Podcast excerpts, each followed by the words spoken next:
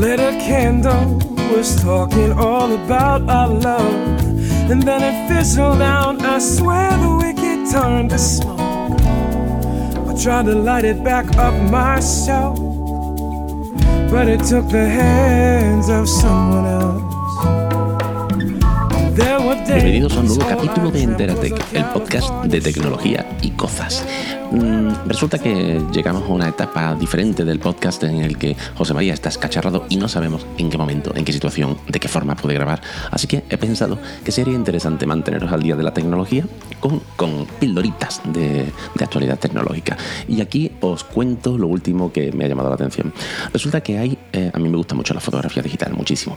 Pues mm, resulta que yo empecé con la fotografía digital pues, cuando me iba a casar, eh, allá por el año 2000 me compré la primera cámara digital desde entonces, pues adoro la, fotografía y demás. Bueno, la, adoraba de antes, lo que pasa es que no tenía dinero para, permitirme una cámara digital. Eh, el caso es que me llamaba tanto la atención que me puse a mirar el porqué de las cámaras eh, profesionales eran tan gordotas y demás, y, y, por qué las cámaras digitales eran más chiquititas. Eh, y ha evolucionado muchísimo la, la, fotografía digital a lo largo de los años, haciéndose las cámaras cada vez más planitas. Y yo decía, ¿por qué? ¿Por qué no? ¿Por qué, ¿Por qué una cámara gordota? Eh, es así y la otra no. Resulta que las cámaras digitales gordotas, las cámaras digitales no, las cámaras gordotas, hay dos tipos fundamentales.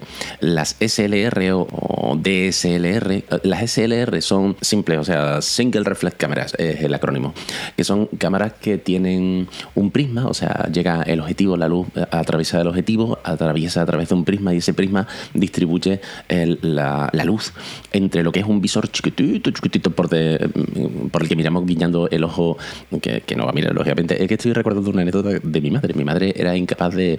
cuando guiñaba el ojo, ponía eh, el ojo guiñado en el objetivo. Y decía, es que no se ve nada. digo, claro, están mirando con el ojo equivocado. Bueno, pues, eh, pues nada, tiene un visor chiquitito, chiquitito, y distribuye esa luz entre el visor eh, chiquitito y lo que era la la película ¿no? de, nitrato de plata o de lo que sea, no, no, entiendo de eso. Pues ese prisma lo que te permitía era eso. Después aparecieron, evolucionaron las cámaras a digital y eh, pasaron a convertirse en cámaras DSLR, que son como las SLR, pero digitales, ¿no?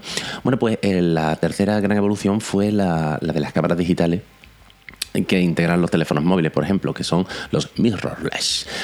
¿Por qué esto del mirrorless? Simplemente dicen que, o sea, lo que hacen es que le quitan el espejito porque tienen una pantalla digital en la que se ve la fotografía que vamos a hacer y no hace falta mirar por un visor. Pues básicamente eso están las mirrorless sin espejito y las SLR que tienen espejito.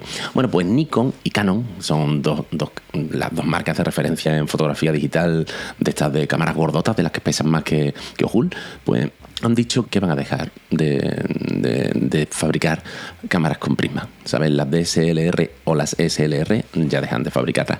Y me ha llamado la atención porque, claro, eh, antes la, calidad de la, de la, cámara era espectacular, con el prisma, con la historia daban muchas posibilidades, pero claro, los sensores digitales han evolucionado tanto eh, hasta el punto de que Leica ha metido un, su sensor de una pulgada, una barbaridad, en el, el Xiaomi, el último, no me acuerdo, creo que es el 12A o el 12... 12 y una letra. El caso es que han metido eso y es prácticamente una cámara de fotos espectacular con la que puedes llamar por teléfono. Bueno, pues simplemente quería comentaros esto porque me ha llamado la atención el hecho de que dos grandes de la fotografía hayan decidido que ya no merece la pena fabricar este tipo de, cámaras. Eh, si queréis eh, saber cuáles son las diferencias entre con espejo y sin espejo, pues básicamente el tamaño y el peso cambia mucho porque las DSLR o las SLR que no son digitales son mucho más pesadas, son más grandes y voluminosas y, las que no tienen espejo pues son más pequeñitas eh, y la verdad es que pueden funcionar exactamente igual que las otras.